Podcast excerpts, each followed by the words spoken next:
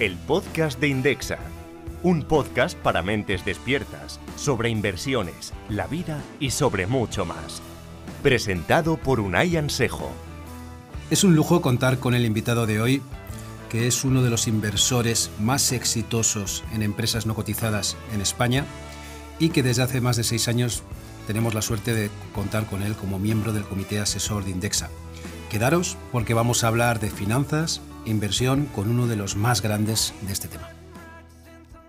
Bienvenido al primer podcast de Indexa Capital. Desde Indexa teníamos muchas ganas de lanzar esta serie de podcasts.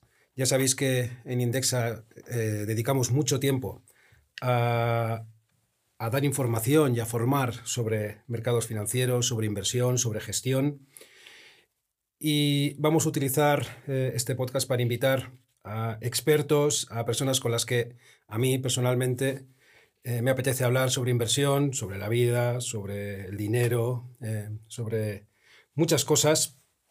Y en este primer capítulo tenemos la suerte de contar con, con Luis Martín Caviedes, que estuve echando la vista atrás desde cuando le conocía, y es en 2006, igual no te acuerdas, pero estabas, estabas em, eh, pensando invertir en En Vivo. Ah, En Vivo. En En Vivo, que, que, era una... Charlie. Sí, con Charlie, que era una empresa de tickets, de, de venta de tickets online. Y, y, te gustó mucho él, pero le dijiste, oye, mira, para entendernos y para que yo pueda invertir necesitas eh, juntar a alguien en el equipo que pueda hablar de finanzas y yo pueda hablar con él de valoraciones y de estas cosas.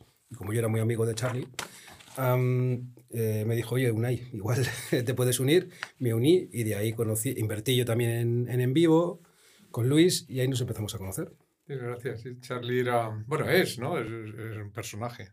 Yo me acuerdo con Charlie quedábamos o quedamos una vez en un polideportivo, lo cual es de las cosas, de los sitios más raros donde me ha invitado un emprendedor, ¿no? Sí, sí, es verdad. Y es muy, la verdad es que no, no recuerdo haberle dicho eso, ¿no? Pero mm, me suena muy normal porque muchas veces les digo a los emprendedores que tienen que buscar un traductor, ¿no? Que ellos hablan un idioma y el inversor habla otro idioma. Que ponemos un traductor en medio o no nos vamos a entender. Y, y o sea que ese papel te, sí. te cayó a ti. Me ¿no? cayó a mí. Y ahí empezamos a conocernos y ya después de ahí hemos, hemos, hemos eh, compartido muchas cosas, ¿no? Hemos, hemos invertido en, en, en otras cosas, hemos... Eh, en Cavidas and Partners también tuvimos una, una relación ahí. El, y ya recientemente, eh, pues bueno, eh, Luis Martín Caviedes, junto con su fondo, eh, Cavides and Partners, pues es el principal inversor en, en Indexa Capital. Y además, Luis Martín Caviedes es eh, uno de los cuatro miembros del comité de inversiones que nos reunimos trimestralmente para hablar de la gestión de las carteras.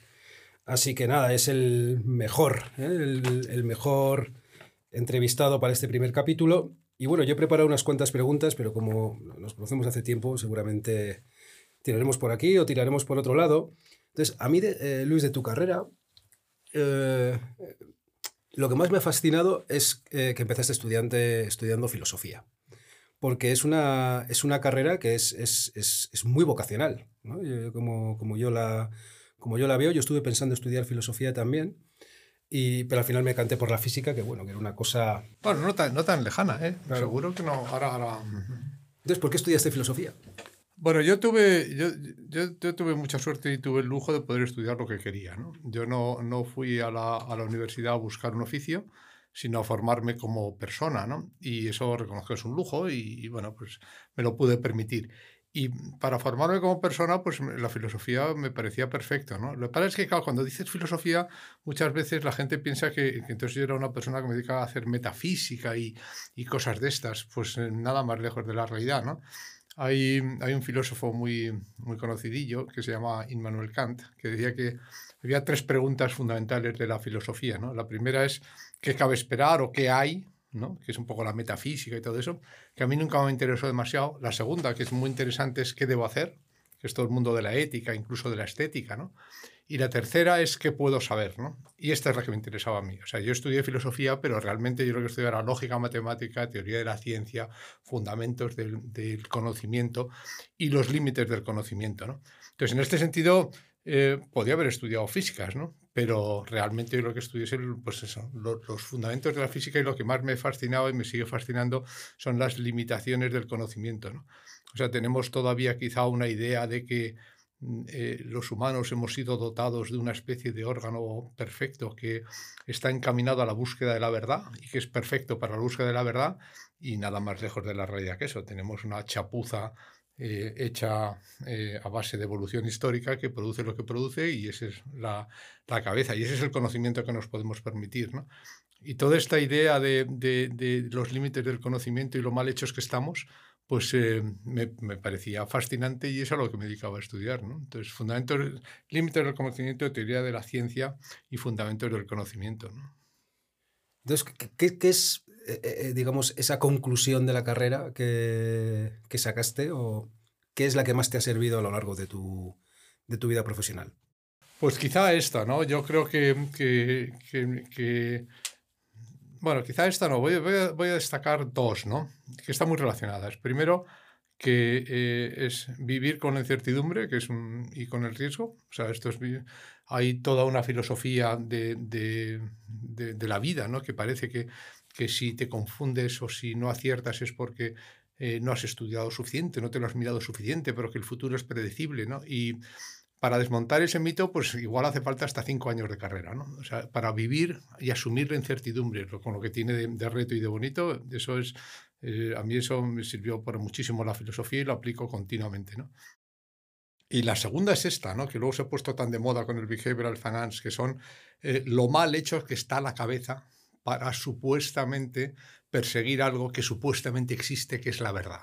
Entonces, eh, eh, toda esta visión aristotélica, ¿no? que es también muy, muy europeo-cristiana, ¿no? sin matices eh, religiosos, de, de, el mundo es perfectamente previsible ¿no? y tenemos el instrumento para hacerlo, por lo cual el que no sepa exactamente lo que va a pasar dentro de cinco años o es un vago o es un tonto.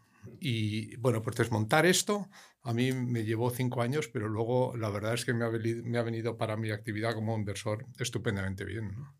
Sí, sí, es, es, es, llegar a la conclusión de, de, que muchas decisiones las tomas bajo la base de que, ¿y quién sabe? ¿Y quién sabe? Bueno, es que eso, no, no, no, no, no algunas, es que todas, ¿no? O sea, básicamente de lo que se trata es de gestionar riesgo, gestionar incertidumbre y gestionar desconocimiento, ¿no? Tu propio desconocimiento. Tienes que ser consciente que lo tienes y ahora ya pues puedes empezar a hacer una gestión inteligente de lo que no conoces. Y de, de, lo que no conoces porque no es posible conocerlo y segundo porque aunque fuese posible conocerlo, tú no estás capacitado para hacerlo.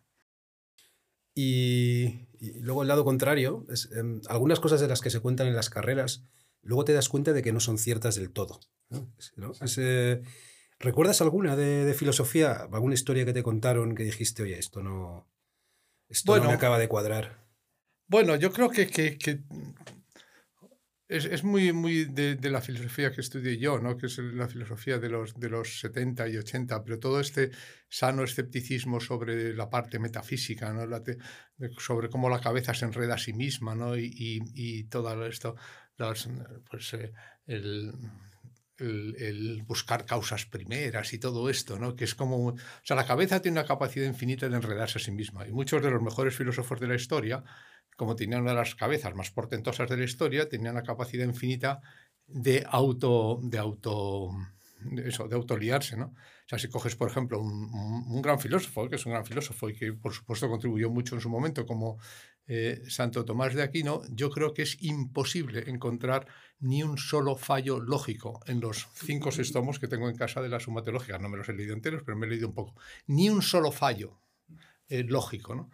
Y es un, es, un, es un ejemplo perfecto de cómo la cabeza, ¿no? si, si la, puede, la dejas que, que deje de tener contacto con la realidad, pues puede llegar a hacer monumentos brutales sin contacto con la realidad. ¿no? Entonces, eh, todo, todo, mucho de la filosofía, pues ha sido eso, ¿no? Pues, eh, mucho de la filosofía aristotélica, mucho de la filosofía platónica, y está muy bien, ¿eh? la humanidad, o sea, no se trata de, renegar de ellos, ¿no? pero desde luego llega un momento en que hay, una, hay un, todo un desmontaje ¿no? de, toda esa manera de pensar que es, eh, tenemos la cabeza para la búsqueda de la verdad, que es muy platónico, y yo me encantaba Platón, eh, y me parece un, uno de los filósofos más interesantes eh, de la historia y que más hay que leer, pero todo este mundo platónico, pues en efecto es platónico.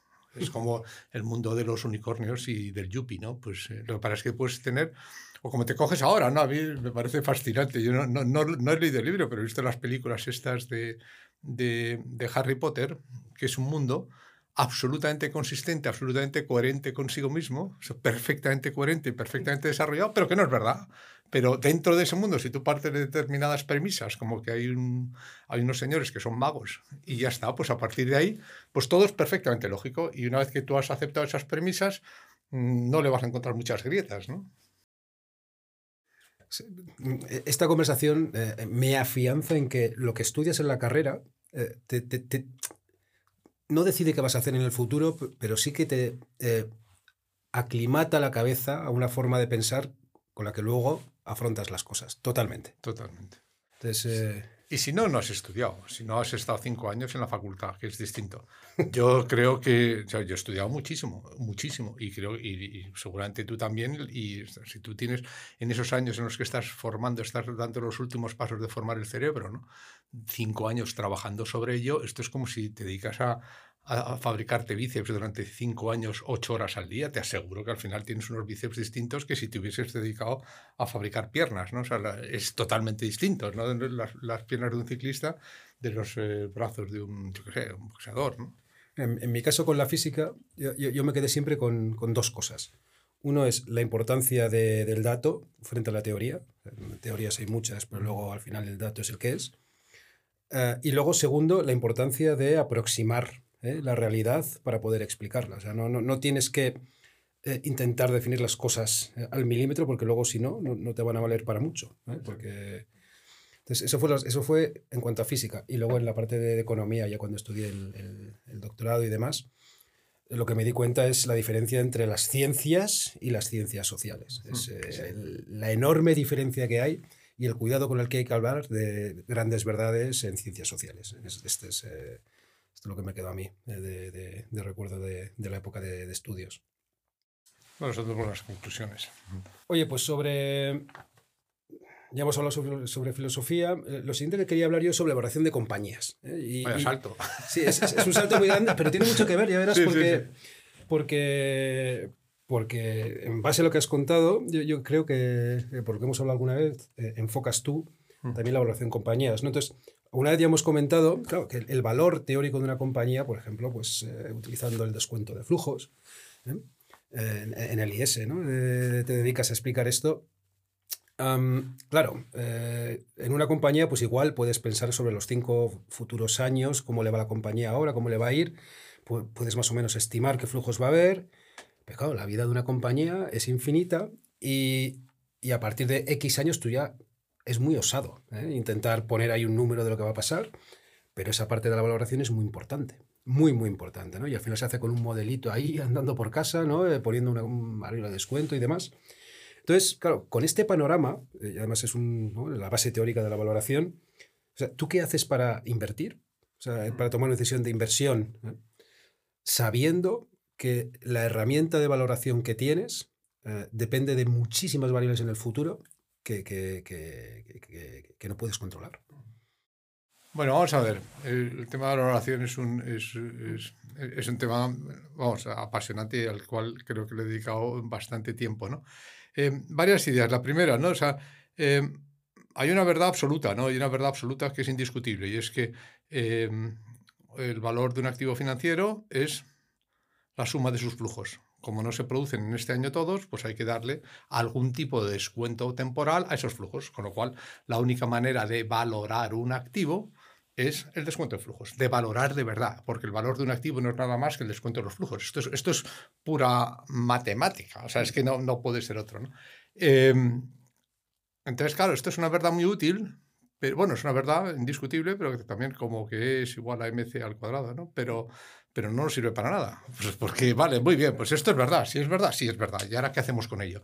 ¿Usted puede hacer con esto andar un tren? Pues no parece, ¿no? Entonces, eh, eso que es verdad no nos sirve para nada. Entonces, nosotros lo explicamos, o yo lo explico y tal, y digo, mira, esta es la verdad absoluta. La verdad absoluta es que la única manera de valorar una empresa o de valorar un activo financiero es el descuento de flujos. El descuento de flujos se inventó y es perfecto para el descuento de bonos, en los cuales sabes los flujos. Entonces, como sabes los flujos y el valor final lo sabes también, porque es el principal. Si no quiebra, si no quiebra. Si no quiebra, si no quiebra, pero básicamente, entonces por eso, como, como, ah, es que quiebra, pues le ponemos un porcentaje de, de posibilidad de quiebra y ya tenemos un descuento de flujos con un poquito la tasa ajustada. Pero para descontar bonos es de puta madre. Es, un descuento perfecto porque sabes exactamente los flujos intermedios y sobre todo, como bien has dicho tú, sabes el valor final.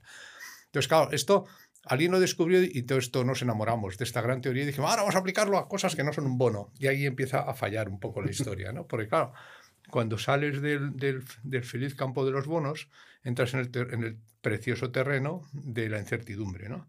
Entonces, ¿cómo, con esto como, como, como, como punto de partida, eh, pues ¿cómo, se valora una compañía? Pues lo primero que hay que pensar es que, como, como bien decía el poeta, solo el necio confunde valor y precio. La única manera de valorar un activo financiero es descontando los flujos. Todo lo demás es ponerle precio, que no tiene nada que ver. Que no tiene nada que ver. Entonces, yo puedo, podemos hablar ahora de cómo ponerle precio a un activo financiero pero no necesariamente, de, o no, eso no necesariamente es valorarlo en el sentido de encontrar cuál es la esencia oculta que hay detrás de este activo, que es su valor. ¿no? Em, si tú haces una compañía, como bien has dicho tú, pues este es un ejercicio que hacemos en clase, que tiene mucha gracia. Dicen, bueno, pues vamos a descontar los próximos cinco años. Entonces, haces un descuento precisísimo con los flujos que va a haber durante los próximos cinco años, mes a mes, de este valor. Y puedes discutir durante horas sobre eso, ¿no? Y luego al final dices, pues nada, oye, y al final de los cinco años la empresa no ha cerrado, ¿no? O sea, que hay que, valor, hay que poner un valor final. Entonces, ah, pues el valor final, pues se hace un PER y ya está, y se le aplica un PER y, y a casa, ¿no? Y luego entonces, si tienes un poquito de espíritu crítico, te separas del cálculo que has hecho y te das cuenta que entre el 70 y el 90% del valor de un activo es el valor final, al cual le estás aplicando un triste PER. Pues para eso vamos a aplicarlo desde el principio, macho. O sea, vamos a ser honestos, ¿no? O sea, porque al final, si tú haces un descuento, al valorar una compañía, solo te das cuenta muy pronto de que solo hay dos números que importan, que son el valor final y la tasa de descuento. Hmm. Entonces, eh, bueno, pues todo lo demás es irrelevante. Entonces, nos estamos engañando cuando decimos que estamos haciendo una valoración por flujos, porque los flujos son irrelevantes. Lo único que importa es cuánto vale al final y, cuántos, qué, qué tasa le aplicamos a eso, ¿no? Entonces, em, una vez que, te das cuenta o que asumes que no tenemos una herramienta adecuada para encontrar la valoración, pues vamos a intentar ponerle precio. Entonces, ¿cómo se hace con esta startup ponerle precio? Pues a mí me gusta hacerlo de una manera muy, muy, muy, como muy... Bueno, primero te la voy a contar y luego la, ponemos en perspectiva. ¿no? Es, eh, vamos a tener una conversación inteligente, emprendedor, inversor, sobre cuánto dinero necesitas.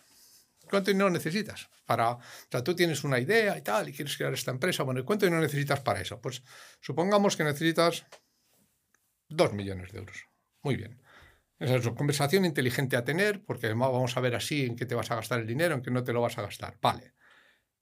Ahora tengamos otra conversación inteligente. Bueno, ¿y qué bicho quieres crear? Entonces, bueno, pues dentro de cinco años creo que podemos estar facturando tanto, podemos tal, eso implica tantas personas. Bueno, ahora vamos a convertir eso en, un, en algo, en un bicho económico, ¿no? Pues eso es, básicamente pues tendrá dentro de cinco años un balance, una cuenta de resultados, más o menos. Y ahora que tenemos el bicho económico y ya dejamos de hablar de tu producto, decimos, bueno, ¿y esto cuánto, cuánto puede valer? ¿Cuánto puede valer? Bueno, hombre, ¿cuánto puede valer una empresa que se dedica, no sé, al e-commerce o que se dedica, o que es un puesto de frutas en Almería y que vende no sé cuántos millones al año? Bueno, pues esto más o menos en el mercado vale 50, por ejemplo. Vamos a poner que vale 50 millones. Bueno, pues hemos tenido dos conversaciones inteligentes y que vale la pena tener. Una, cuánto no necesitas y otro, qué bicho que quieres que creemos juntos, ¿no? Bueno, pues entonces ahora lo único que falta es que yo, como soy así de torpe, y me, confundo el 80% de mis inversiones, o sea, de cada 10 inversiones que hago, 8 semanas al garete, pues tengo que vivir con las otras dos. Entonces yo me echo mis propios números y digo, si yo tengo 10 inversiones, 8 semanas al garete, me quedan 2, en esas dos tengo que multiplicar por 10 para al final tener 20 euros, donde había metido 10 euros en total, 20 euros partido por 10, esto es 2 eh, eh, y que en 5 años viene a ser un 15%, 5 a 7 años. Bueno, pues para tener un honesto 15% que decían en la escopeta nacional, para ganarme un honesto 15%, pues eh, tengo que multiplicar por 10 en las que funcionan bien. Pues ya con estos tres ingredientes raros, ya podemos ponerle precio a esto. El precio para mí de esta compañía es muy sencillo. A mí me da igual el precio y la valoración. A mí lo que me importa es qué porcentaje me vas a dar por los 2 millones que me pides. Como yo tengo que multiplicar por 10, mis 2 millones se tienen que convertir en 20. Como este bicho, si sale bien, vale 50, me tienes que dar 20 de 50, me tienes que dar un 40%. Y ya está. Y esto es una discusión inteligente en la que podemos quizá llegar a un acuerdo sobre qué porcentaje de tu compañía necesitas darme a cambio del dinero que necesitas para crear este bicho y que a mí me salgan los números. Si conseguimos que a ti también te salgan los números, pues entonces tenemos deal y si no, no tenemos deal. Por ejemplo, si resulta que tú para crear este mismo puesto de frutas en Almería necesitas 60 millones y yo te voy multiplicar por 10, me tienes que dar 600, a que yo vale 50, pues me tienes que dar el 100% como poco. entonces, claro, a ti ya no te vale la pena hacer esto. Entonces, muchas veces esto lo que quiere decir es que la valoración depende de lo eficiente que vaya a ser en el uso del capital y de cosas estas, y, o de lo ambicioso que sea el proyecto y posible que sea el proyecto final. ¿no? Pero esto es lo que es una conversación inteligente entre personas medianamente formadas, no ponernos a pensar cuál es el flujo que vas a tener el mes 3 del año 5 en Argentina. Cuando todavía no has vendido un nada en Móstoles, me quieres contar que tienes una previsión de lo que vas a vender en el mes 3 del año 5 en Argentina y que lo quieres descontar a una tasa que es el WAC medio. ¿Pero qué me estás contando, tío? ¿Qué me estás contando? Entonces, eh, a mí me encanta la teoría financiera, como sabes, y como tú también soy CFA, doy clases de valoración, pero, pero al final lo que tienes que aplicar son modelos como este, que es el Venture Capital que te he contado, que es, si volvemos al final, y esto es parte de la filosofía, o sea que lo único que hemos discutido es cuánto dinero hay que meter, cuál es el valor final de la empresa y la tasa es la tasa que a mí me salen los números, que multiplicar por 10. O sea que hemos hecho un descuento de flujos honesto, en el cual nos hemos dado cuenta que lo único que importa es el valor final, la tasa de descuento, y que la tasa de descuento no depende de la prima de riesgo del euro frente al dólar, sino que depende estrictamente de que a mí me salgan los números y del bicho que vamos a crear al final, que es el valor final. O sea que al final yo me gusta decir que este Venture Capital Method famoso en el fondo no es nada más que un descuento de flujos honesto en el cual asumimos que no tenemos ni idea de lo que puede ser esta compañía y no tenemos ni idea de prima de riesgo, sino que vamos a ver si le podemos poner precio que nos funcione a los dos sobre esto. Esto te pasa por preguntar a un profesor, un profesor que encima ha estudiado filosofía. Pero esto es un poco lo que, lo que como yo eh, enfoco la valoración de compañías. ¿no? Claro que yo vivo en el mundo de los startups, que es el de la máxima incertidumbre. Entre un bono y una startup está Endesa, ¿no? o, o está en las empresas que ya tienen una historia y tienen una cierta predictibilidad de, de, de, de, los flujos futuros, con lo cual pues puedes ir mirar, vamos a ver, ¿usted qué se parece más a un bono o a una startup? Pues entonces tendrá que ir más a mi método de, del venture capital, perdón, eh, o tendrá que, o tendrá que, eh, o tendrá que acercarse, o podrá acercarse más a la valoración de esto como un bono, ¿no? Qué bueno. Uh, mira, yo, lo que siempre me ha, me, me ha, parecido es que, bueno, en Indexa ya sabes que nos dedicamos a invertir en fondos indexados, ¿no? Y, y uno de los eh, principios de la gestión indexada es que tú te fías mucho del precio eh, que tienen los activos en los mercados organizados, ¿no? porque al final eh, hay mucha gente comprando y vendiendo en el mismo momento y además en volúmenes muy grandes y además con su propio dinero muchas veces, un activo de tal forma que te puedes totalmente aislar de la... ¿Y cuánto vale esto? Pues, pues lo, que, lo que dice el mercado, ¿no? Lo que dice el mercado. Y, y, es una posición pues, pues muy cómoda, pero además se ha demostrado que es muy eficiente, porque pues, ya lo sabemos que batir al mercado es extremadamente difícil, ¿no? Entonces, ahora bien, el, claro, la, la, la, la duda que queda es, eh, aún así, hay, hay, personas que se dedican a hacer este análisis de, de descuento de flujos. Tú eres compañero de, de Pablo Fernández de, sí, sí. del IES, que cada dos por tres ¿no? se dedica a, a cuestionar ¿eh? los métodos de valoración que muchas veces eh, se utilizan como el descuento de flujos o la valoración de, por comparables. Y eh, la pregunta que yo tenía es, Claro, en, un entorno donde hay muchísima gente observando, pues yo tengo bastante claro que luego el éxito de que alguna de esas partes tenga más beneficio que otras es muy bajo, porque, porque es muy bajo. Ahora bien, en negocios bilaterales, como es el caso de una eh, donde tú hablas con un emprendedor ¿no? cara a cara, oye, pues yo creo que esto vale 10 y él te dirá, pues yo creo que vale 15, y llegáis a, un acuerdo, es mucho más probable que alguien con más capacidad, más, más experiencia, eh, mejor conocimiento de las leyes, en fin, de los acuerdos que se, que se toman, eh, en media tienda a tener eh, mejores acuerdos que, la otra parte, porque al final son negociaciones bilaterales. ¿no? Entonces, en tu experiencia, en las inversiones que, tú realizas en, startups, ¿quién crees que tiende a llevarse mejor deal? Mm. ¿El emprendedor o el gestor esto por un lado. Y luego, claro, los, fondos de capital riesgo eh, típicamente tienen, tienen inversores. Hmm. Y también ahí es una parte del deal. ¿no? Están los inversores y están los gestores, ¿no? Eh, que en tu caso además es el gestor, es inversor. ¿Quién crees en esa negociación bilateral, que también es, que tiende a llevarse mejor deal habitualmente? ¿no? Hmm. Bueno, vamos a ver, bueno, es que has dicho como muchas cosas. Eh, bueno, yo soy partidario de la gestión indexada, ¿no? Aparte de ser inversor en, en la compañía, pues soy un cliente, ¿no? De, de, Indexa y yo creo en la gestión indexada. Tiene mucho que ver con lo que decíamos antes, ¿no? Eh, eh, muchas veces dicen, bueno, pero es que el mercado a veces se confunde valorando fundamentales. El mercado no es el mejor valorador de fundamentales, pero es el mejor fijador de precios, por definición. Entonces, si lo que estamos buscando es el precio de las cosas, vete tú a mejorar lo que hace el mercado. Dicen, no, es que a veces el mercado se equivoca y ahora el mercado ha caído un 30%, ¿por cual estaba equivocado hace tres meses? Pues sí, por esto esto es lo bonito, pues claro, sí, en efecto, porque como no hay nada parecido, o sea, hay que perder la idea de que hay una esencia oculta de la compañía que es el valor y que está ahí, que hay que buscarlo como si fuese bueno. Entonces, no, pues yo creo que lo que hay que buscar es mecanismos de fijación de precios y los humanos hemos descubierto que la agregación de opiniones es un estupendo mecanismo de fijación de precios, lo cual es, claro, es que si no, tenemos que desmontar todo, todo el sistema económico. Entonces, en efecto, para poner precios hay que ser muy, muy, muy bueno para batir el mercado. ¿no? Hay dos tipos de inversores, ¿no? los que se creen más listos que el mercado o los que se creen muy listos y los que son listos. Y los que son listos saben que no son más listos que el mercado. O mejor dicho, juegan con el mercado a su favor y con las probabilidades a su favor. Entonces yo creo que la gestión indexada, eh, la, para mí, la, digamos, el fundamento fundamental no es que sea estupendo encontrando el valor oculto de las compañías, sino que es el mejor mecanismo de fijación de precios, sabiendo que va a ser imperfecto. Porque si fuese perfecto, no, es que no, no se podría ganar dinero de ninguna manera, ni siquiera con la gestión indexada. Bueno, em, en cuanto te vas de los mercados eh, organizados, entras en un mundo distinto, que es el mundo de los mercados privados.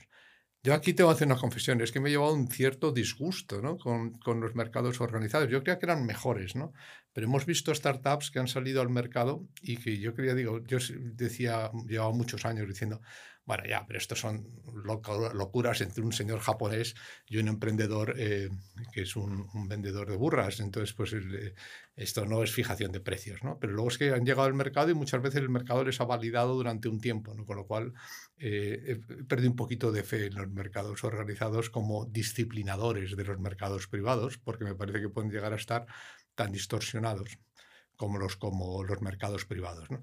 Pero bueno, si saltamos a los mercados privados, claro, los mercados privados en principio, para empezar, hay oportunidades de beneficio porque lógicamente cuanto más perfecto es un mercado, más difícil es ganar dinero. En un mercado que haya eh, información perfecta, en que todo el mundo tenga los mismos instrumentos de cálculo, pues básicamente por definición no se puede ganar dinero. Eh, entonces, cuanto más, más, más limitada es la información de unos players y, más distintos son los mecanismos de evaluación, pues más posibilidades hay de ganar dinero. Entonces es más fácil ganar dinero, más, más posible, no más fácil, más posible ganar dinero en los mercados privados. ¿no?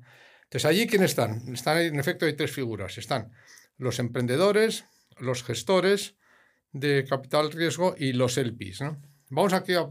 ¿Quién tiene el mejor negocio? Sin duda, sin duda, no hay ninguna duda. Los gestores de capital riesgo. Este es el mejor negocio legal que se ha inventado.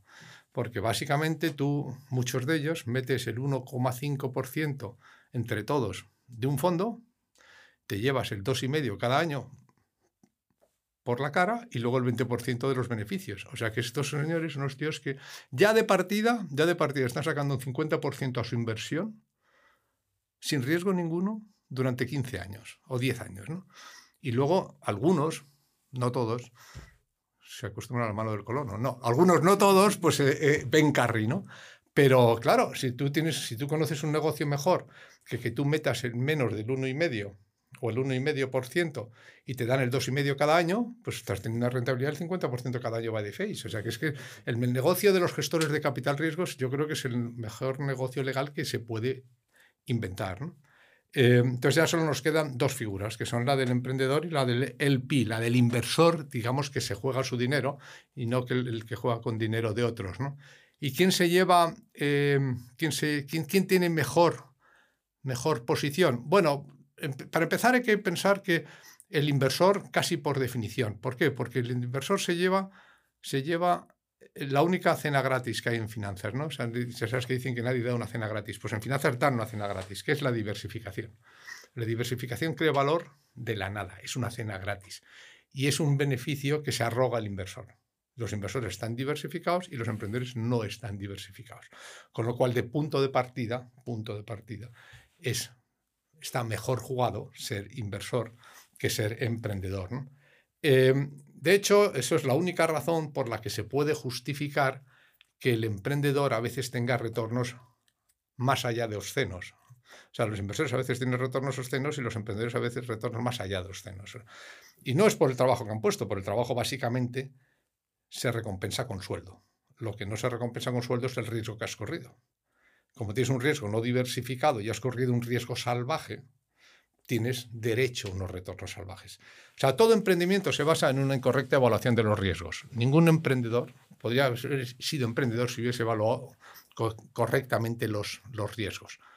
Eh, entonces, como está corriendo unos riesgos absolutamente desproporcionados, algunos, no todos, pues tienen unos retornos absolutamente desproporcionados. Entonces, al final, eh, viene a ser eh, entre, digamos, un sacrificio, como toda inversión diversificada, de volatilidad a cambio de, cierta más retorno, más eh, tranquilidad en el retorno, versus un señor que pega un tiro al aire y que, como, vamos, como, le dé al águila, pues caza algo muy gordo.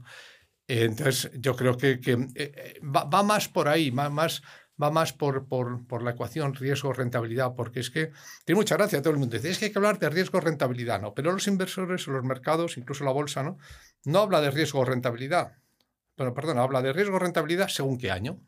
Entonces hay momentos que ahora no se habla nada más que de riesgos y hace seis meses solo se habla de rentabilidades y, lo que hay que hacer es hablar de las dos cosas a la vez. Y entonces el inversor tiene infinitamente, tiene quizá mejor deal porque se ha apropiado de la diversificación y el, el, emprendedor, sin embargo, tiene realmente está, sale a cazar cisnes negros. ¿no? Ahora, como encuentres un cisne negro, pues eh, obviamente vas a salir a la portada y te lo mereces. ¿no? Entonces, eh, al final es, de, percepción personal. Hombre, hace mejor deal financiero normalmente el inversor, porque el inversor eh, hoy comía con emprendedores y, claro, es que es, duro, ¿no? El, emprender y, sobre todo estás corriendo un riesgo salvaje, ¿no? Yo, tengo una, vamos, una opinión parecida en el, para el caso de, de, fondos de capital riesgo, de venture capital. Y luego quería hacerte la misma pregunta para fondos indexados. Ah, fondos indexados. A ver, ¿qué, qué, qué, opinión tienes ahí? Está también el inversor en fondos indexados, el gestor de fondos indexados. Eh, bueno, y en este caso están las, las empresas. ahí, tiene menos, tiene menos eh, sentido la pregunta. ¿no? ¿Quién crees que tiene mejor deal en el, este, en el caso de los fondos indexados? ¿El inversor o el gestor. que está claro, es que esta es la putada, es que estamos en el lado malo. O sea, eh, en un fondo, digamos un fondo, un fondo activo, en un fondo activo pierde el, inversor y gana el gestor. O sea, nada más que ver las oficinas, ¿no? O sea, que es que claro, y, lo bien que viven, ¿no? Entonces, where are the customers judge? O sea, está claro que la gestión de activos es un estupendo negocio para el gestor y un pésimo negocio para el gestionado. Y en, indexa, en, en la gestión indexada es justo al revés, es un estupendo negocio para el inversor y un negocio más complicado para el gestor, ¿no? Entonces, nosotros en Indexa somos gestores.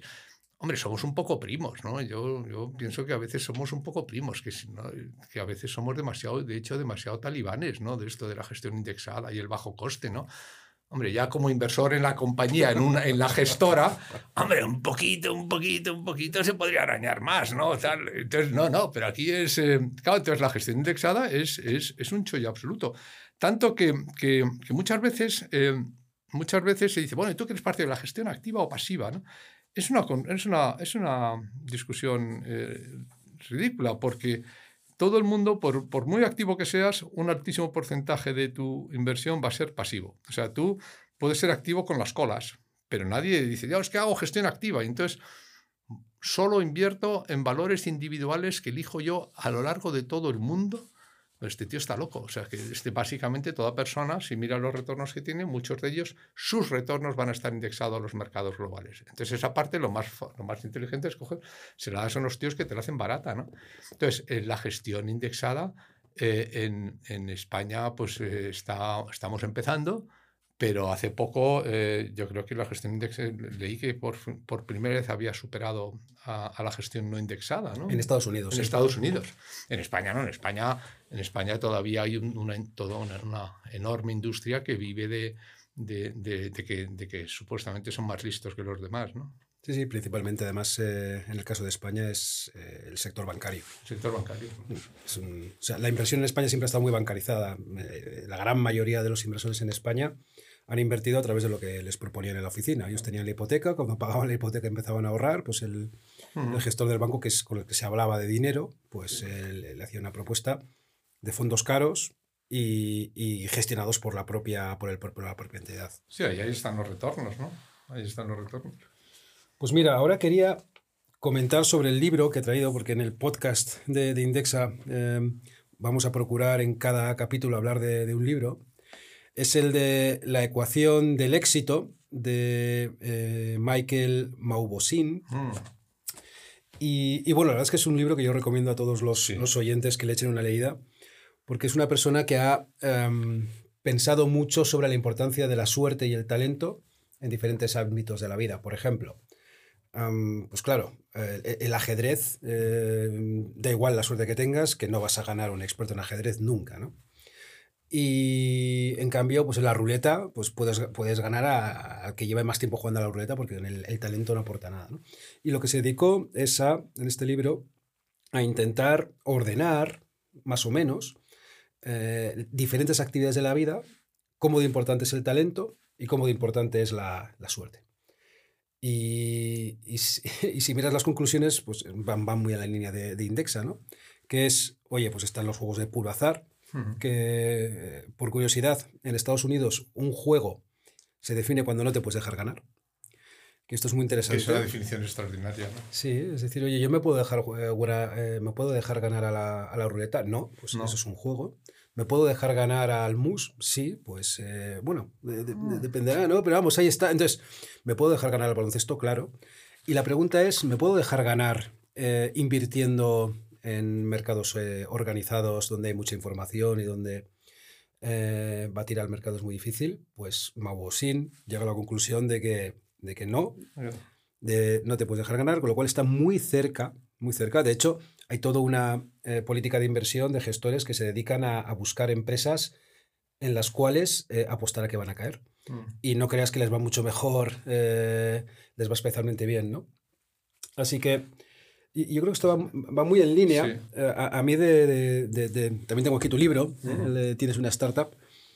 Y lo que... Mm, hay un término que me gusta mucho que es el, torno, el, término de incertidumbre eh, irreductible. Entornos de incertidumbre irreductible. Un pequeño párrafo. todo proyecto es un experimento. El emprendedor hace un intento, sale bien o mal y no hay culpables. Ahora se habla mucho de aprender del error y eso es absurdo. No hay nada que aprender del fracaso. Estamos en lo que académicamente llamamos entornos de incertidumbre irreductible, no sabemos lo que va a ocurrir en el futuro y hay que disfrutar con ello, que, enlaza bastante con las conclusiones que, que tuviste de la carrera. Entonces, si puedes explicar un poco más lo que implica estar en un entorno de incertidumbre irreductible y cómo tú eh, has eh, aprendido a vivir con ello. Mm. a ver, es un libro extraordinario, no el mío, el mío, el mío, el mío, es de cachandeo, de A mí es un libro que me parece que es eh, fantástico, ¿no? Bueno, yo lo primero que, quiero decir es eso del talento y el, y la suerte, eh, bueno, esto que no salga del podcast, pero el talento está sobrevalorado, ¿eh? está súper sobrevalorado. O sea, el talento mm, no vale ni la mitad de lo que parece, el talento está sobrevalorado. Pero no solo el talento en inversión, también. Ah, es que hay que incorporar talento a esta compañía y todo, no sé. A mí me parece que el talento es una cosa que nos ha ido de las manos. Bueno, em, entonces yo creo que, que, que, que, es un ejemplo muy bueno el que has puesto tú del ajedrez y la ruleta, porque lo interesante no es tanto es verdad que en ajedrez siempre gana el mismo, como en el atletismo en 100 metros, eh, vaya, en 100 metros lisos, y, pero vamos a seguir con, con, el del ajedrez o la ruleta. ¿no? La pregunta interesante aquí no es eh, realmente si, si, si la ruleta es un juego y, y ajedrez es talento, si la ruleta es suerte y el ajedrez es talento, sino el mundo a qué se parece. Pues claro, si supiésemos, si el mundo fuese como el ajedrez, pues entonces en efecto no habría nada más que talento. Y esta es justo la filosofía que te decía al principio, que es en la que muchos hemos sido educados, ¿no? que el mundo es previsible, hay unas reglas perfectamente claras, perfectamente establecidas y gana el más listo. Y, además siempre va a ganar el mismo. Y es, el, y es el que se lo merece, porque es más listo y porque ha estudiado más y piensa más. O es la ruleta que es puramente aleatorio, ¿no? Y entonces la gracia aquí es saber el mundo dónde está, el mundo de verdad o el mundo de la inversión en el cual nos movemos, a cuál se parece más. ¿no?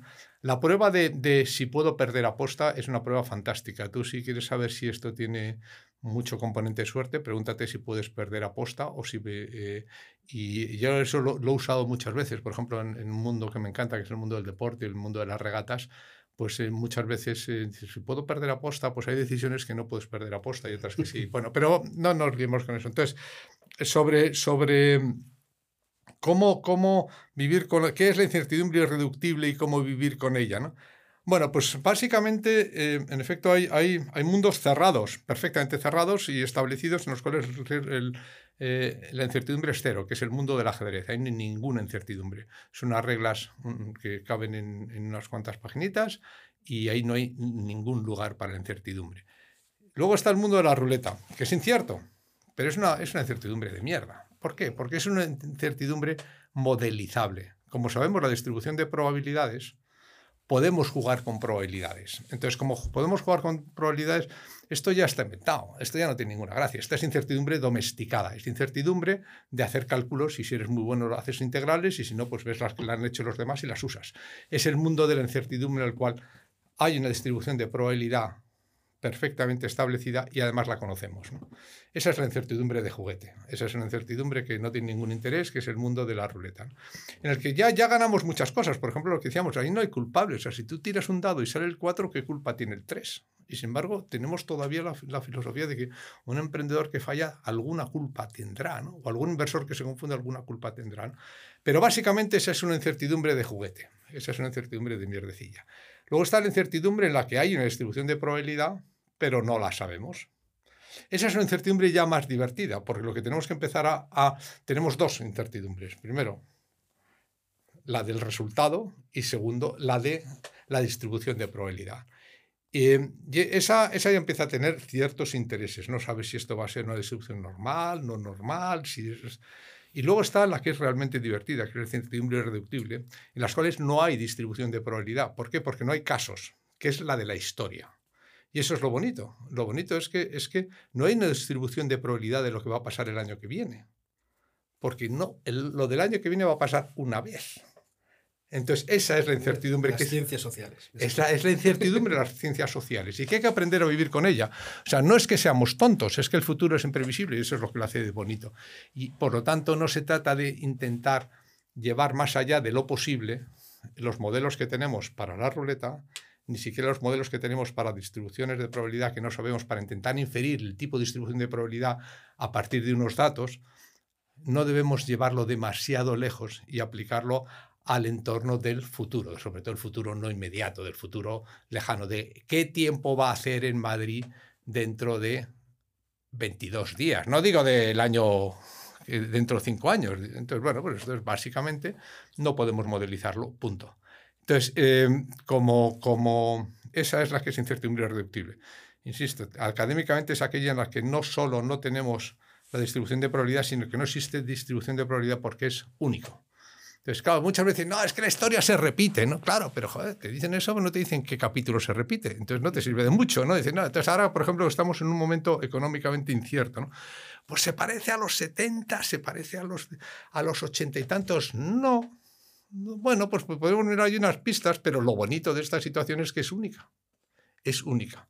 Y como es única, no tenemos una distribución de probabilidad para esto. Y tenemos que manejarnos en la niebla. Tenemos que ser capaces de llevar el barco en la niebla. Entonces, con la niebla, pues de repente oyes hay un sonido, pues mira, eso puede ser mala señal, allí, pero vives en la niebla. Y el que crea que, que, tiene, digamos, que tiene un mapa, pues eh, se confunde. Estos son territorios.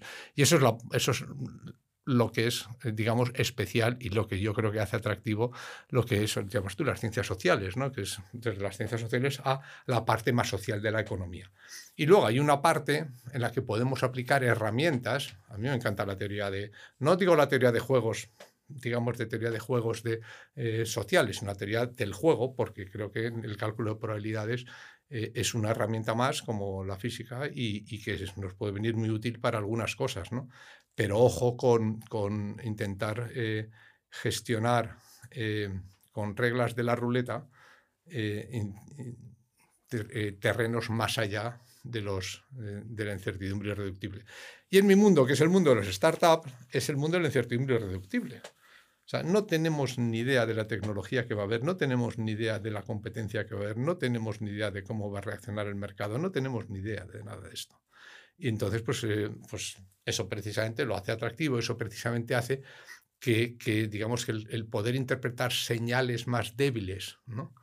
sin darles a, a estas demasiada importancia y estar dispuesto a cambiar tu rumbo, es lo que distingue al buen navegante en la niebla del otro, ¿no? Entonces, bueno, pues más o menos sabes por dónde vas, y ves, ves aquí una señal, uy, un momentito, ¿no? Yo recuerdo una vez navegando con niebla, que de repente oigo un perro, digo, un perro. Joder, un perro, macho, que estamos muy cerca de tierra, no hay perros en el mar. Entonces, eh, pues te tienes que dar un volantazo, ¿no?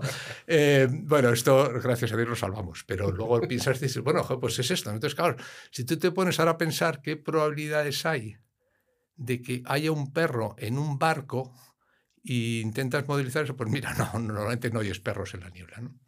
No sé si... si, si, no, no, no, no, es, es fantástico. Yo... yo...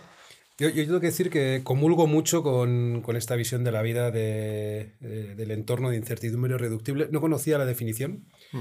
De, yo, yo en, el, en, el, doctorado dediqué mucho tiempo a hacer modelos matemáticos de finanzas, mm. que básicamente es, oye, hago una hipótesis estadística ¿eh? Eh, sobre una acción, sobre la evolución de lo que sea, pero hago una hipótesis sobre la estructura estadística e intento ajustar la realidad a ese modelo. Pero cada vez estoy más convencido de que eh, eh, no merece mucho la pena eh, dedicar mucho tiempo a modelizar estadísticamente los, los, mercados financieros, por esto que comentas, ¿no? porque al final... a mí me hace mucha gracia, justo lo contábamos hoy, ¿no? Oye, em, lo más, eh, la caída media cuando el mercado cae más de un 20% es del, yo qué sé, 30%. ¿Y qué más da? ¿Qué más da? E, e, eso es, un, o sea, yo, en finanzas se, se, habla mucho de datos, del pasado, y yo, cuanto más pasa el tiempo, más he llegado a la conclusión de que, de, que, de que, no hay que dedicar el tiempo a eso. De que... Bueno, yo, déjame, perdona mm. que te bueno, la palabra no es corregir, pero que te apunte un poco. Yo creo mucho en los modelos. Lo que no creo es en la fe en los modelos. O sea, lo que tú tienes que saber es que tú has aplicado un modelo a unos datos y que, eh, bueno, pues ahora con eso generas una, una hipótesis sobre cómo van a seguir funcionando los datos en el futuro. Bueno, pues mientras te funcione el modelo, te funciona el modelo. Cuando el modelo deja de funcionar, entonces tienes, puedes tomar dos, dos actitudes, la, la, inteligente y la no inteligente. La no inteligente es decir, es que eh, el modelo hay que, reformar, hay que reformar el modelo, hay que darle una vuelta más, pero el modelo no puede estar mal. Y entonces intentas, digamos, eh, eh, tienes tanta fe en el modelo que lo que no cuestionas es que bueno, este modelo ha valido durante un tiempo y ha dejado de valer. Yo esto, yo llevo, tengo la suerte, por ejemplo, llevo invirtiendo en startups veintitantos años, ¿no? Entonces, alguna vez he intentado, a veintitantos años, que no son tantos, ni son, no son tantos datos, pues aplicar estos modelos y, y Y está bien porque te dan pistas, ¿no? Te dan pistas, bueno, pues mira, oye, resulta que yo creía que era más importante, eh, yo qué sé, eh, la elección y resulta que de, de, inversiones lo importante es la elección del año en el cual inviertes. Vale, este tipo de cosas están muy bien. Pero, pero son leyes generales. Lo malo es que cuando, cuando he intentado hacer algo más preciso que eso, dices, vamos a ver, ¿en qué tiene que ver el entorno inversor y de inversor en tecnología del año 2009 o del 2012 con el 2022. O sea, un modelo que esté desarrollado para el 2012 tienes que estar cuestionándolo continuamente en el, modelo, en el año 2022. Entonces yo te decía, no es tanto corregirte, que, o sea, yo, yo, creo que está muy bien que tengamos modelos y está muy bien que generemos nuestros propios modelos. Lo malo es cuando aceptamos esos modelos de una manera acrítica. ¿no? Una de las cosas que tiene de bonito la filosofía es que te enseña el pensamiento crítico. El pensamiento crítico es cuestionar permanentemente todo. Y eso es una cosa que yo creo que en finanzas es buenísimo y en valoración y en inversiones esencial. Estar cuestionando permanentemente que, oye, que el mercado te ha dejado de responder. La culpa no es del mercado y por lo tanto ya volverá a su sano juicio, que es mi modelo. No, es que te ha fallado el modelo, te está fallando el modelo. Bueno, pues no pasa nada, te ha traído hasta aquí, ya está. No, no, no intentes llevarlo más allá de, donde, de donde te ha llevado, cuestiona permanentemente esos modelos, pero también sepamos que es lo único que tenemos. O sea que no, yo tampoco creo que tengamos, aunque tengamos un, un digamos, una carta náutica eh, defectuosa y hecha en el siglo XVI para navegar por el Mediterráneo, es lo que tenemos. Entonces, coño, pues aquí no dice que hay una roca y me he dado con una roca. Bueno, pues no existas porque en efecto es una roca. Te has dado con una roca, ya está. Tu mapa está mal. No es que esté mal la roca, no le puedes decir, apártate que no estás en el mapa. No se lo puedes decir, pero tenemos que seguir funcionando con ese tipo de modelos. Y muchos de esos modelos lo, lo, lo que muy pronto te llevan es a a, digamos, a cuestionarte hasta tú mismo. Y dices, bueno, es que los modelos no son muy buenos, pero son mejor que lo que yo hacía, que mi intuición, o sea, que mejor modelo. Y, por ejemplo, la diversificación y la indexación, en el fondo, eh, pues lo que te, te dice es esto. Dice, espera un momentito, hablemos de modelos muy, muy generales, que es de los que nos podemos fiar, y no intentemos más precisión más allá de eso, porque por debajo del modelo está tu intuición y tu propia cabeza. O sea, esa es la peor. Luego están los modelos y luego está eh, lo que yo creo que es lo ideal, que es el, el, el, planteamiento crítico ante todo, incluido y sobre todo a los modelos. Pero esto es así como ha funcionado la ciencia y el progreso de la ciencia desde Aristóteles. Es decir, que, que, lanzan una teoría y entonces esa teoría se valida, aguanta durante un tiempo hasta que se empieza a encontrar grietas y cuando se empieza a encontrar grietas, pues es un momento de cambiar de teoría. ¿no? Se mejora. Sí, sí. Es, em, eh, eh, mm, siempre he pensado que las ciencias, digamos, básicas son, son acumulativas. Es, eh, oye, hay un modelo que funciona y además funciona siempre, no, no, una vez sí, otras veces no, sino y hasta que se encuentra que bajo ciertas condiciones no funciona y hay que mejorarlo, hay que extenderlo, hay que cambiarlo. Pero en ciencias sociales lo que he visto es que no es acumulativo, lo que funciona hasta una época funciona y luego deja de funcionar del todo y, es otra cosa a la que te encuentras. Y relacionado con esto, em, eh, muchas veces, y estoy ya yendo al, negocio de inversión en fondos de inversión, eh, se tiende a dar mucha importancia a lo que ha ocurrido en el pasado. Claro. Mucha importancia, porque es lo único a lo que puedes echarle mano muchas veces. ¿no? Y, y, claro, y aquí, por ejemplo, ya en términos, pues, eh, hablando ya de, gestores, pues hay, ciertos gestores que tienen rentabilidades muy elevadas. Eh, comparándose con el mercado o no.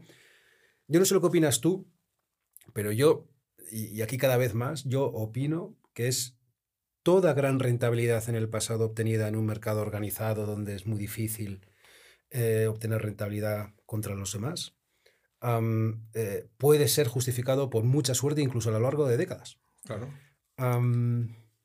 Sí, sí, claro, esto es así, esto es, esto, es de cajón. Vamos a ver, si tú estás en un entorno incluso de incertidumbre de juguete, como es la ruleta, si tú vas a un casino, puedes estar seguro que el que tiene más fichas es el que ha sido más arriesgado en la jugada anterior, por definición, porque es el que ha multiplicado por 17, es el que le ha jugado el número. Entonces, obviamente, el que tú vas a una mesa y puedes decir, mira, ¿cuál es, eh, ¿cuál es el que tiene más fichas? Este. Pero entonces ahora puedes hacer dos decisiones.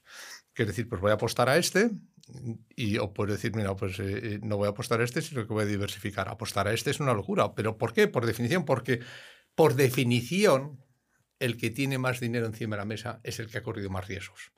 O en, eso en, cuanto a, correr riesgos. Y en cuanto a, modelo, en cuanto a tesis de inversión, pues es el que es el más puro y el más radical en esa tesis de inversión. Entonces, pues claro, eh, cuando de repente pintan. Eh, las cartas tienen mucha gracia, ¿no? Yo juego con mi madre las cartas, tiene 95 años, y entonces hay una, cosa que me encanta, que es que pintan.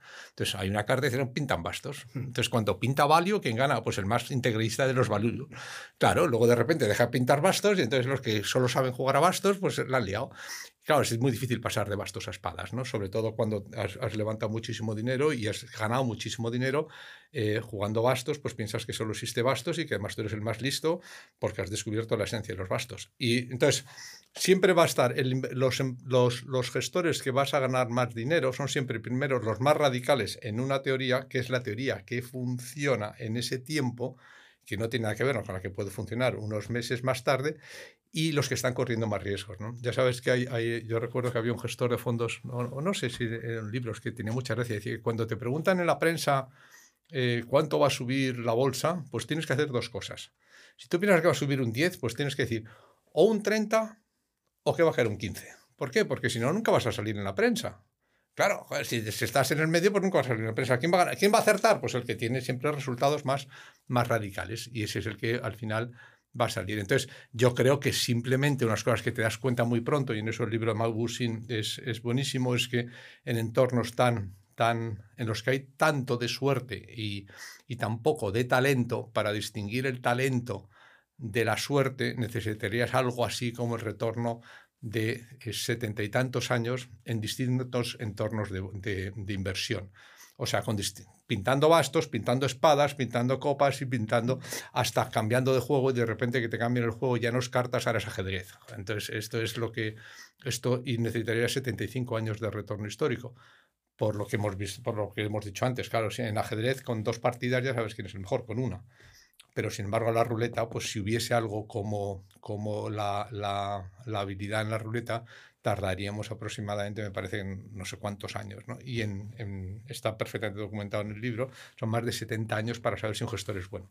¿Sabes qué es lo que pasa? Perdona que, que, salte un poquito, pero es que el tema es que, mira, yo llevo invirtiendo mucho tiempo y, y el problema es que invertir ha estado chupado últimamente, o sea, desde, sobre todo desde el 2008, pero incluso antes, desde el año 85, invertir estaba chupado. Yo invierto en real estate, ¡buah! de puta madre. Yo invierto en bolsa, ¡buah! de puta madre. Yo invierto en private equity, ¡buah! de puta madre. Cuando todos los activos se han aumentado de valor de manera salvaje, todos los inversores parecían listos.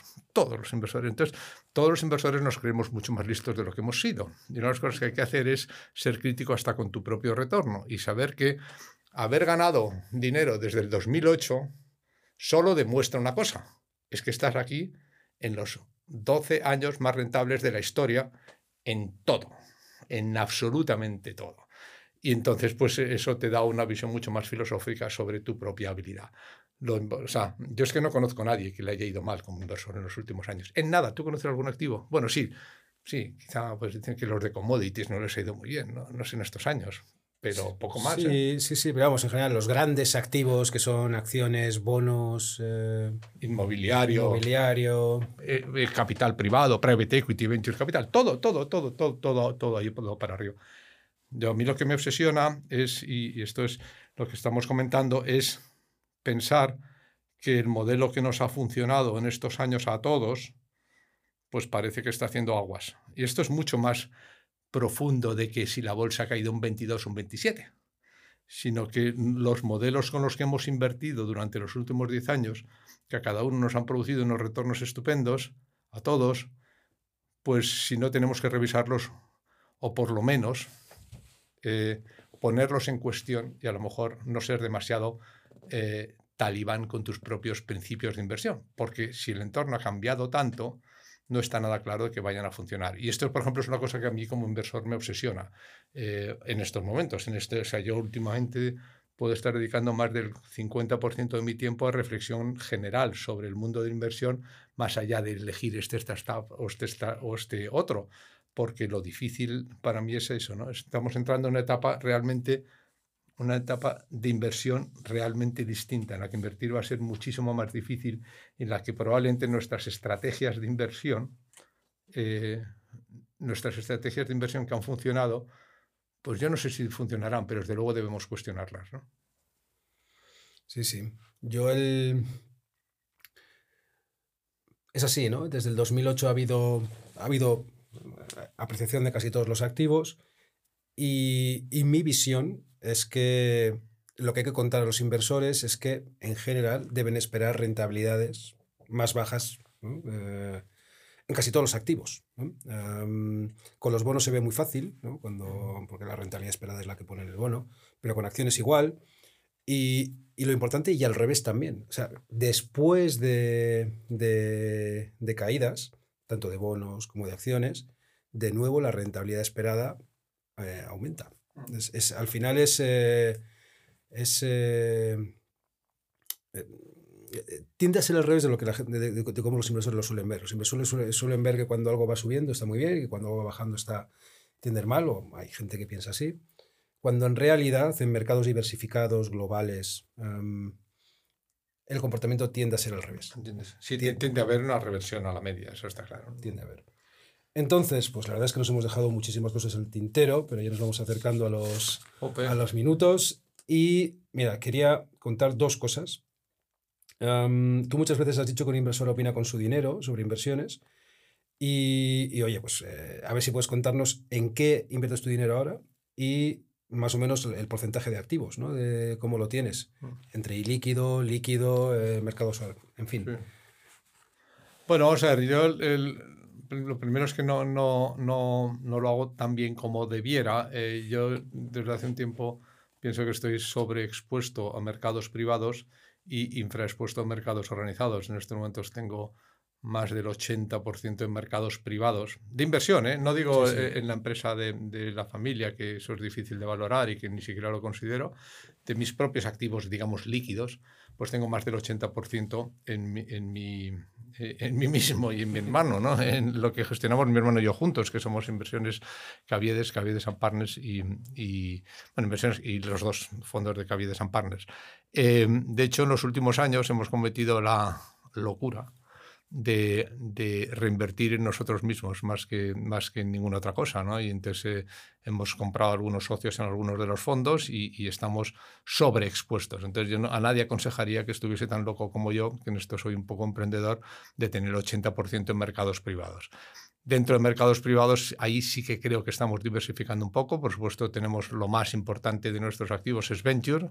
Aproximadamente, yo diría que el 70% del valor está en Venture pero tenemos una creciente inversión en private equity, digamos, eh, pyme, ¿no? pero, o sea, lo que pasa es que, claro, cuando tú tienes una cartera, aunque, eh, una cosa es a qué le estás dedicando los últimos fondos y otra cosa es cómo, cómo mueves la cartera, ¿no? Entonces, eh, em, en estos momentos yo llevo bastantes años sin invertir casi en venture. Creo que en venture los retornos van a ser muy bajos en los, de las inversiones de los últimos años, porque sí que hay algunas cosas que se, que, se cumplen, ¿no? Como por ejemplo, eh, hay, hay, un estudio estupendo que yo cito mucho del profesor Kaplan que dice eh, eh, los retornos del capital riesgo, ¿no? Tú te, tú te crees o sea, básicamente cuando empiezas en capital riesgo, pues piensas que lo importante es elegir esta compañía o esta otra. Bueno, pues muy pronto te das cuenta que lo más importante es elegir el año en el que inviertes, que no lo eliges, lo sabes después. Entonces hay años buenos y años malos. El año 2009, yo tengo el año 2010 y el 2011 yo, perdón. Mi hermano y yo tenemos el año 10 y 2011 unos retornos escandalosos, como 6 por o 5 por, una cosa espectacular. Y entonces, al principio te crees muy listo, luego te das cuenta que si te crees muy listo o único es que has leído poco. ¿no? Los retornos de la añada 2009 y 2010 son espectaculares en capital riesgo. Y punto. Y punto. Y ya está. ¿eh? Y luego hay años buenos y hay años malos en capital riesgo. Hay añadas buenas, es como el vino, añadas buenas y añadas malas. Esto eh, es lo primero que demuestra Kaplan. Lo segundo que demuestra Kaplan es, bueno, ya hay algo que pueda explicar de alguna manera eh, si una añada es buena o mala. Bueno, pues sí que lo hay. Lo hay. Es la inversa de la cantidad de dinero que entra en capital riesgo. Entonces, eh, básicamente él demuestra con estudios de estos de regresión que les encanta hacer a ellos y tal, que cuanto más dinero entra en capital riesgo en un año, menor es la rentabilidad de ese año, de esa añada. Entonces, claro, yo como llevo tres años oyendo récord de inversión en capital riesgo, pues llevo tres años eh, traduciendo eso a eh, récord de baja rentabilidad esperada en capital riesgo. Por, por, porque esto es lo que ha funcionado toda la vida. Y además de que ha funcionado toda la vida es que es natural, porque al final después los profesores, como todos los profesores, si lees papers científicos, que es una cosa interesantísima, pues siempre se produce el mismo fenómeno. La primera vez que lo lees, dices, qué genial, macho, esto es increíble, no me lo puedo creer, qué, qué visión. Y la segunda vez que lo lees, pues claro, joder, de progrullo. Entonces, eso es lo que es hacer ciencia, algo que te parece imposible la primera vez, luego te parece obvio la segunda vez que lo lees. Y lo que es, lo que es obvio es que en un activo, cuanto más dinero entra, menor es la rentabilidad esperada. Entonces, como los inversores opinamos con la cartera, yo opino que, que la rentabilidad del capital riesgo no, no va a ser muy alta y lo llevo pensando varios años, desde los últimos años he invertido muy, muy, muy poquito en capital riesgo para lo que suelo hacer yo, ¿no? Y entonces, bueno, pues más o menos eso, ¿no? Entonces, eh, pero esto cambiará, ¿eh? porque puede cambiar. Dentro de, de, dos años podemos invertir muchísimo en capital riesgo. Y luego, más allá de eso, que es la locura, eh, que es una locura, tengo 80% de mercados privados, pues tengo el 20%, que más o menos es, es, más o menos no, es 100% absolutamente indexado, además en indexa y absolutamente indexado. No, no, no es que ni, ni me planteo, eh, ni me planteo invertir de otra manera, ¿no? Yo creo que, que que hoy por hoy es la manera más inteligente de invertir. Y luego algunos, pues que les divierte, ah, pues que se dediquen de, su inversión en mercados organizados un 10% a jugar con ello, pero un 90% yo creo que tiene que estar indexado. Así es como tengo más o menos la cartera. Eh, dicho esto, también es verdad que haciendo, digamos, todavía más peligrosa la cosa, yo no revalorizo nunca mi cartera de, privada. O sea, cuando digo que tengo el 80% es a precio de coste. si lo tuviese que poner a, valor de mercado, que no lo voy a hacer. Sería un 99. Un 99. Sería porque la verdad es que, eh, está feo decirlo, pero nos ha ido espectacularmente bien en capital riesgo durante los años. Insisto, no porque fuéramos listos, sino porque estábamos ahí. Tuvimos la suerte de estar en los años buenos. Pues me has dejado la pregunta final eh, eh, a huevo y es, bueno, para navegarte en un entorno de incertidumbre irreductible eh, a lo largo de toda tu experiencia inversora de ya muchos años, yo creo que le has pegado tres veces, eh, que, que, no está bien. O sea, que vamos, que está, no, al revés, vamos, que está, que está muy bien. La primera es que empezaste a invertir en Internet en España a, final, a finales del siglo XX como business angel y ahí había muy pocos haciendo esto. Muy pocos. Muy pocos. Y eh, viste que Internet era el futuro, eh, igual en Estados Unidos lo tenían más claro, pero en España claramente había poca gente y tú lo viste. Luego después creaste, cuando ya viste que había, eh, que efectivamente iba por ahí, dijiste, oye, eh, esto hay que hacerlo, pero con, no solamente con mi dinero, yo creo que merece la pena apalancarse porque hay oportunidades y además podremos acceder a mejores oportunidades con más capacidad de, de inversión y creaste uno de los primeros vehículos profesionales de inversión en capital riesgo en España. Mm. Ya van dos. Y la tercera es que yo creo que habéis sido también uno de los primeros inversores en Search Funds, que hemos hablado, que es la parte esta de pymes eh, en España, ¿no? Y todo esto en un entorno de incertidumbre irreductible. O sea, que, no está nada mal. No, no, está, no pero bueno, más listo es José, ¿no? Mi hermano que primero estuvo en hedge funds y se fue de hedge funds justo a tiempo. Luego estuvo en venture y se ha ido de venture, o nos hemos ido de venture yo creo que justo a tiempo. Y que realmente es el que lleva los search funds. O sea, que en efecto... Eh, bueno, yo creo que lo que eso quiere decir. La pregunta es si tienes otro, otro as en la manga. No, no, que va. Joder, eso es lo que me tiene a mí obsesionado. Yo también creo que. que bueno, yo creo que de Venture volverán, eh, volverá a haber oportunidades de inversión. Eh, y yo creo que lo sabrá. Y tampoco se trata de descubrir muchos eh, modelos nuevos. No, no, no, no, no tengo nada. Y eso es lo que en este momento nos preocupa. Yo creo que el, el ciclo de Search Fund nos ha ido estupendamente bien y los que hemos invertido en los últimos cuatro o cinco años más. Y, yo creo que todavía le queda este activo, le queda todavía recorrido, ¿no? Pero no sé cuánto porque empieza a ver los síntomas de agotamiento de un activo. Y para mí los síntomas de agotamiento de un activo, bueno, hay dos. Uno que es la primera alarma y otro que es el definitivo. La primera alarma es cuando entran los fondos. Cuando empieza a haber fondos, aquello, uy, cuando empieza a haber gestores profesionales, aquello mm, empieza a mí a chirriarme. Pasó en Venture, pasó en Hedge Funds, pasó, cuando empieza a haber demasiados gestores, uh, mal rollo. Y luego está la definitiva, la definitiva que es la políticamente incorrecta decir es cuando expansión le dedica un suplemento. O sea, que el día que, sube, que expansión, si tú miras, es es acojonante, es que la cuadra siempre. dedicó un suplemento a inmobiliario en el 2008.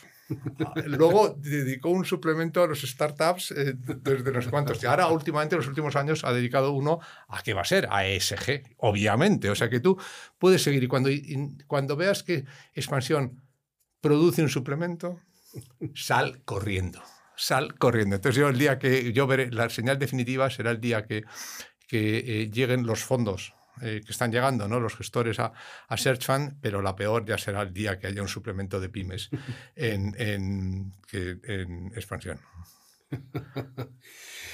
Bueno, eh, yo esto lo quitaría, por eso le va a molestar expansión, pero la verdad es que es alucinante, es alucinante la capacidad que tienen estos tíos de encontrar, bueno, es fácil, es normal, ¿no? La capacidad justo de encontrar el activo del cual hay que salir corriendo es expansión. Oye Luis, pues eh, de verdad, muchas gracias por, por haber estado con, con, conmigo y con los oyentes del podcast estos minutos. Yo, yo vamos, yo, yo, creo que ha quedado muy claro, ¿no? Que tienes una forma de, de, ver la inversión y, y en general, ¿no? La, eh, cómo analizar las cosas, que, es, que, es, que para mí es súper coherente. Es el who knows, el siempre cuestionar y el... Y, y, luego juntarlo con el humor, ¿no? que, es, eh, que al final es, oye, sale en expansión. Yo, yo, yo, en mi época de, de, gestor también había muchos, se llamaban eh, indicadores contraria. Exactamente. Y, y, en fin, nos reíamos mucho con estas cosas. Luego, luego obviamente no, si, si, fuera fácil así. Pero el... En fin, que muchas gracias Luis, que, que, es un placer. Y, y nada, que vale, gracias a los oyentes. Venga. Pues muchas gracias a vosotros. A mí me, me, me encanta hablar de este tipo de cosas y, y bueno, pues yo creo que, que a veces la gente dice que hace un filósofo haciendo estas cosas, ¿no? Pues yo creo que hago filosofía de la inversión casi más que inversión, ¿no? Y me encanta hablar de ello. O sea que nada, pues muchas gracias a vosotros. ¿no? Hasta otra. Hasta otra.